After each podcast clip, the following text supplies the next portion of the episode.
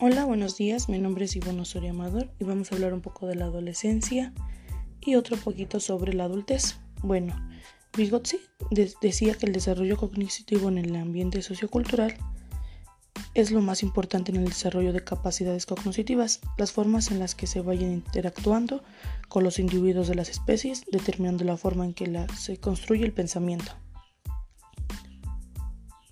Algunas funciones cognitivas desarrolladas en la adolescencia son la selección, planificación, anticipación, modulación e evitación de las actividades mentales, monitoreo de tareas, flexibilidad en los procesos cognitivos, fluidez ideatoria, control atencional, formulación de conceptos abstractos, organización temporal de la conducta, autoconciencia, conciencia étnica.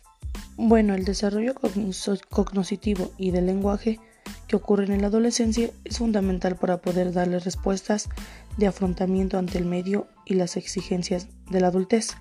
Bueno, la adultez en su edad de inicio no es claro y varía dependiendo de la cultura donde se estudie este fenómeno, a veces requiriendo que el niño o adolescente celebre o ejecute algún rito de iniciación, por ejemplo, como los judíos celebran en el bar y existen tributos como las satera en el Amazonas que exponen a los chicos a picaduras de hormigas, bala para probar ser signos y llamarlos hombres.